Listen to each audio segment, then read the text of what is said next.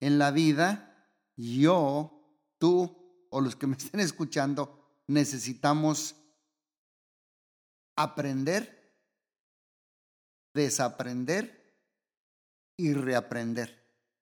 Sí, aprender conceptos nuevos, valores y principios nuevos, verdades nuevas de la palabra de Dios, pero también desaprender todas aquellas que no son realidades en nuestra vida, sobre todo las que venimos y sembramos desde la muy temprana edad. Por eso hoy quiero hablar sobre cómo puedo arrancar esas hierbas malas de preocupación, pero sembrar buena semilla en lugar de. ¿Cómo puedo arrancar? Arrancando las hierbas de la preocupación. Cada uno de nosotros, dije la vez pasada, que tiene un jardín. Y ese jardín necesitamos cultivarlo, mantenerlo, limpiarlo y no dejar que la mala hierba crezca, eche raíces y se coma la buena hierba de la verdad que nosotros estamos plantando. Es muy importante por eso liberarnos de todo lo que impide nuestras vidas hacer la voluntad de Dios con la buena semilla que está siendo sembrada en nuestros corazones. Y hoy en día yo me he dado cuenta que a nivel cultural y a nivel mundial he visto que hay una, es una, hay una batalla terrible por nuestra mente. A veces veo que vamos de mayor a menor. Por ejemplo, una niña anteriormente, en los años atrás, se desarrollaba a una edad más adulta, por decir 15, 16 o 17 años, pero hoy nos damos cuenta que ya eh, sus funciones hormonales ya se desarrollan a, a menor temprana edad. Y es, es preocupante a la misma vez porque vamos evolucionando de mayor a menor y en el reino de Dios, yo quiero decirte que en el reino de Dios tenemos que ir de menos a más. ¿Por qué? Porque en la Biblia dice, la senda del justo es como la luz de la aurora que va en aumento, en aumento, gradualmente, creciendo, aumentando, expandiéndose hasta que su día es perfecto. Hay un versículo que me encanta mucho, es uno de mis favoritos, en Job capítulo 8, que dice, aunque tu principio haya sido pequeño, tu postrer estado será grande. Si, si vemos estos dos versículos que mencioné, el de Job y el versículo de, de Proverbios, vemos que de acuerdo a la mentalidad de Dios, nosotros necesitamos y tenemos que ir de menos a más, de mayor a menor.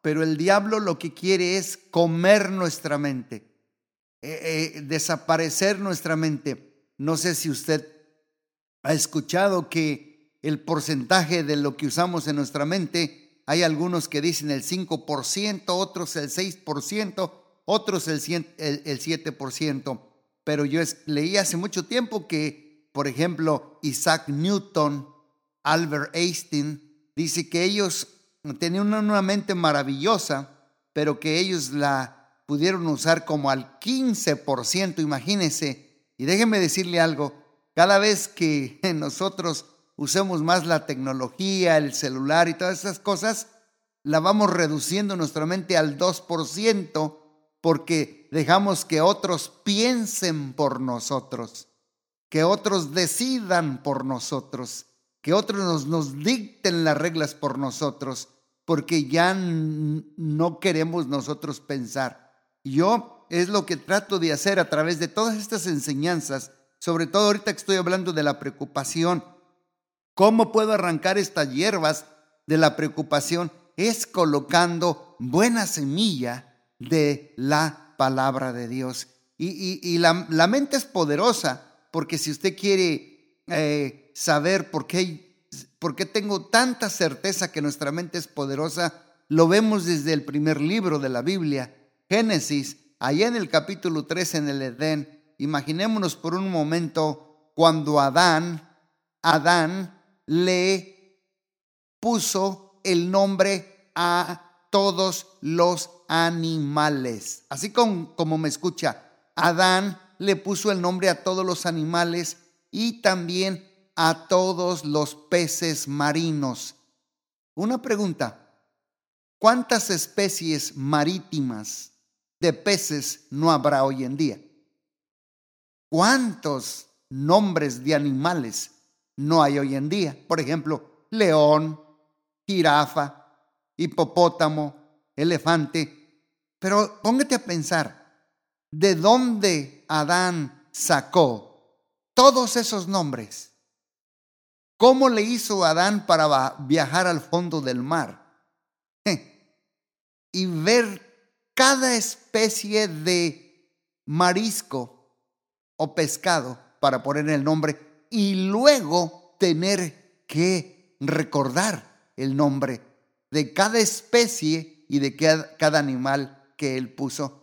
¿Sabes por qué? Porque Adán tenía una mente poderosa.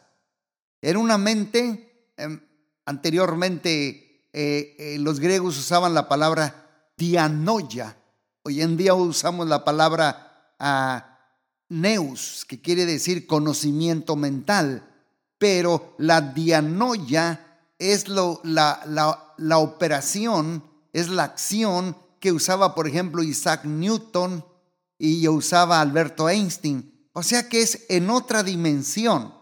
Y Dios desea hoy en día sanar nuestra mente, desintoxicar nuestra mente para arrancar toda esa mala hierba de preocupación mental que tenemos en nuestras mentes. Déjeme decirle algo, no se me vaya a asustar, pero ¿sabía usted que nosotros tenemos tres ojos? Sí, bíblicamente.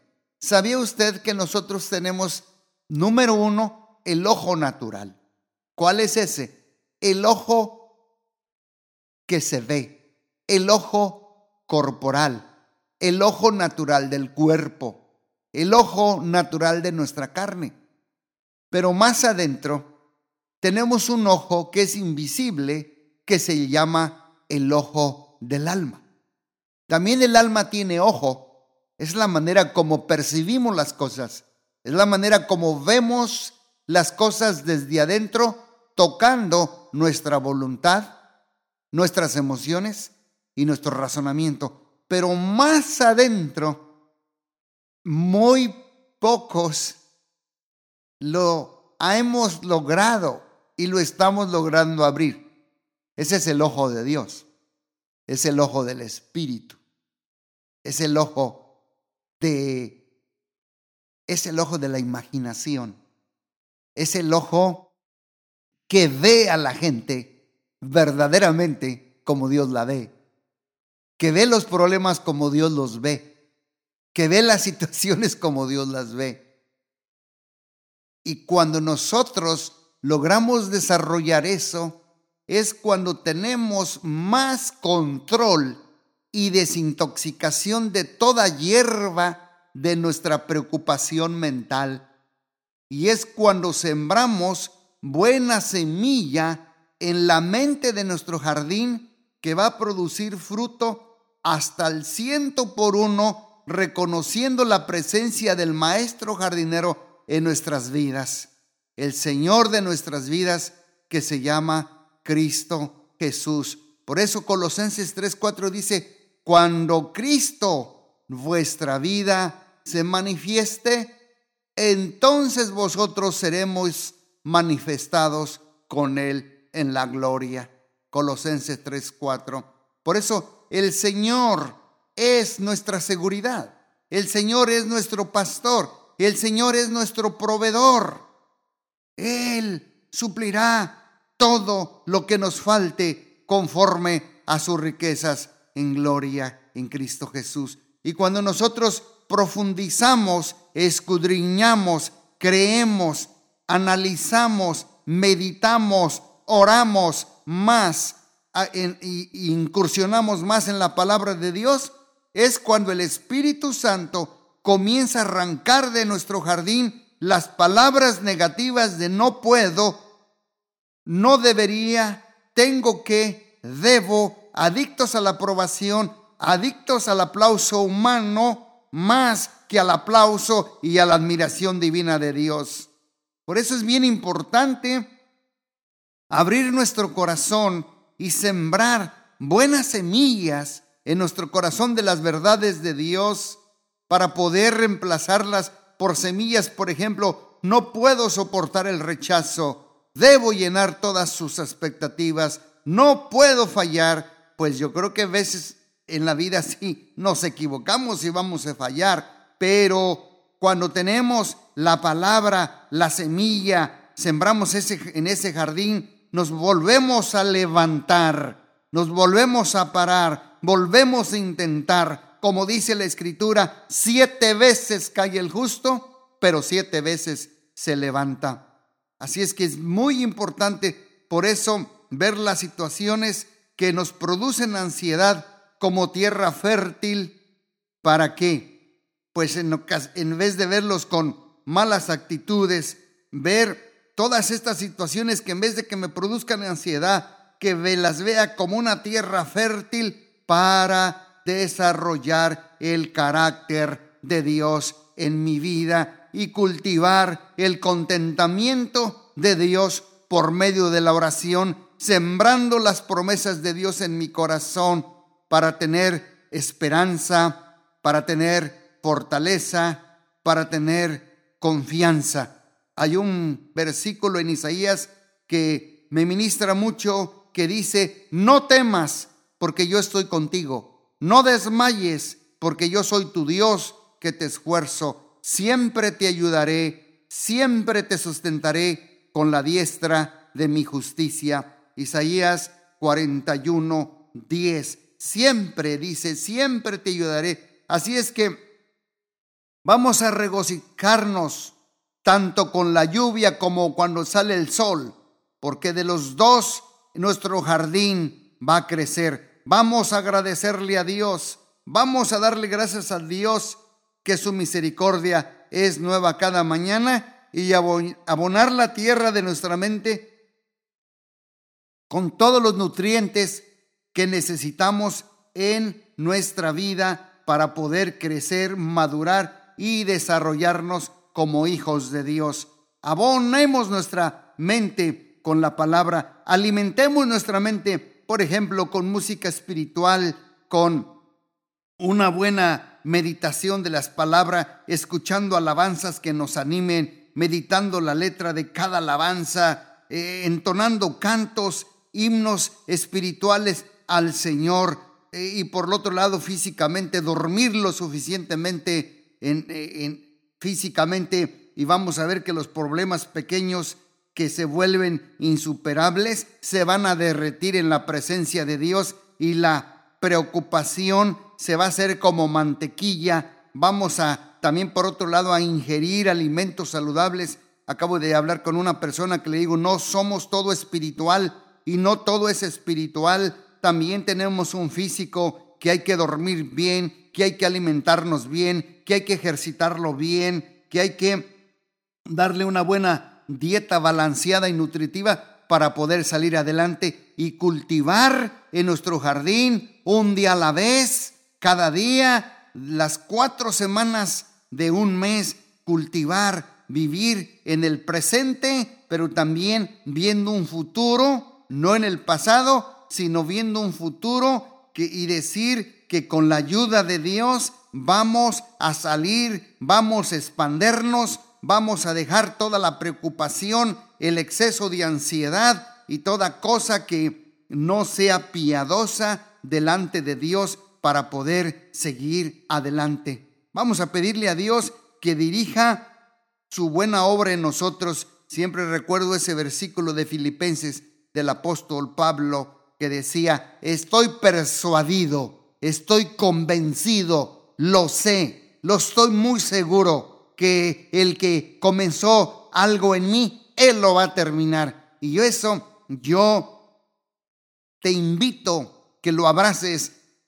No importa cómo te sientas ahorita de la preocupación, de la ansiedad, de la mortificación te invito a que agarres esas buenas semillas y las siembres en tu jardín, de decir, el que comenzó en mí su buena obra, aunque ahorita me siento atorado, aunque ahorita me siento caído, aunque ahorita me siento desanimado, aunque ahorita no sé qué hacer, aunque ahorita no sé que no puedo avanzar, estando persuadido de esto. Dios ya lo sabía, que desde el principio, recuerda que Dios anuncia el final desde el principio. Dios siempre anuncia el final de nuestro principio y quiero decirte que tu final yo lo veo con esperanza. Tu final yo lo veo glorioso, tu final yo lo veo en victoria, tu final yo lo veo con, con, con, fuerza, yo lo veo con, con crecimiento, con avance, yo lo veo con fructificación, yo lo veo próspero, yo lo veo bendecido, yo lo veo que Dios está contigo como un poderoso gigante. Esas son las palabras y las semillas que debemos de sembrar en nuestros corazones. Y luego pedirle a Dios que nos dirija para realizar su buena obra en nuestras vidas y en la vida de los demás. Hay un versículo en Mateo 7:12 que dice, así que todas las cosas que, que queráis que los hombres hagan por vosotros o con nosotros, así también haced vosotros con ellos porque esto es la ley de los profetas. ¿Saben, saben ustedes que con la misma vara con que medimos nos van a medir? Por eso siempre hay que pedirle a Dios que nos ayude y nos dirija a realizar buenas obras en nuestras vidas y en la vida de los demás para que nos ayudemos a aventar por la borda toda preocupación, toda desconfianza y toda falta de confianza en Dios y confiar en Dios y en sus divinas promesas y recibir la paz de Dios que sobrepasa todo el entendimiento y que su paz fluya desde adentro hacia afuera en nuestras vidas. Recuerda usted Juan 14, 27, lo que dice, dice él, así que no os afanéis por el día de mañana, porque el día de mañana traerá su propio afán. Basta cada día su propio mal. ¿Por qué? Porque Dios siempre ve y anuncia nuestro final desde el principio. Y Dios siempre ve que nuestro final va a ser resplandeciente, que sí vamos a llegar a la meta, que sí vamos a llegar bien, que sí vamos a llegar a cumplir el sueño y los propósitos de Dios, siempre y cuando no dejemos que las semillas de la preocupación, el exceso, la ansiedad, el afán y el estrés ahoguen las buenas semillas de Dios en nuestro jardín, el cual es nuestra mente. Jeremías 17:7 dice, bendito el varón que confía en Dios y cuya confianza es Dios, porque será como árbol plantado junto a las aguas, que junto a la corriente echará sus raíces y no verá cuando viene el calor, sino que su hoja estará siempre verde.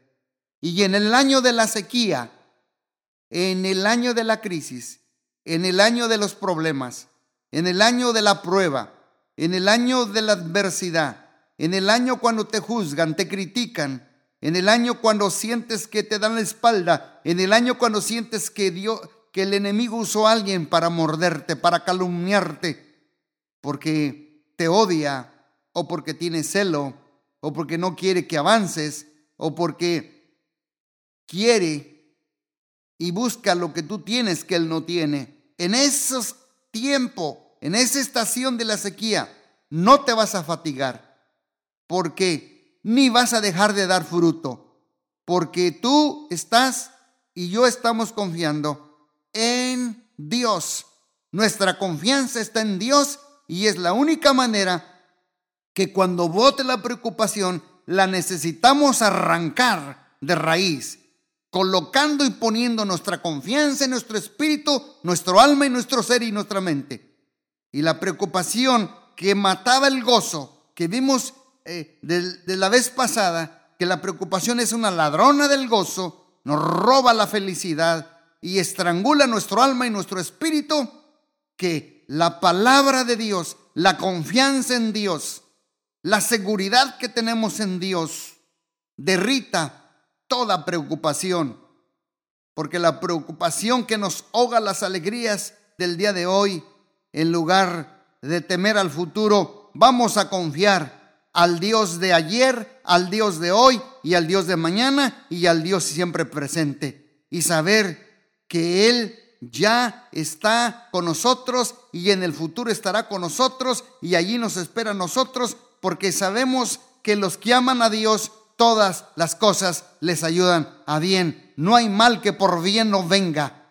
No hay mal que por bien no venga. Al mal tiempo buena cara. Así es que a la borda con la preocupación, la ansiedad, el estrés, a la borda con la desconfianza y es tiempo de hacer barbecho en nuestros corazones y limpiar el jardín de nuestras mentes de toda raíz de preocupación, de ansiedad y de estrés y confiar en nuestros Dios, que Dios está con nosotros como un poderoso gigante. Hay una escritura en el Salmo que dice, torre fuerte es el nombre de Dios, a él correrá el justo y levantado será. Bienaventurado los que confían en el Señor, porque serán como el monte de Sión que no se mueve, sino que permanece para siempre. Dice, los leoncillos se preocupan y tienen hambre, pero los que confían en Yahvé, en Jehová, nunca serán avergonzados. Y que podamos decir como David,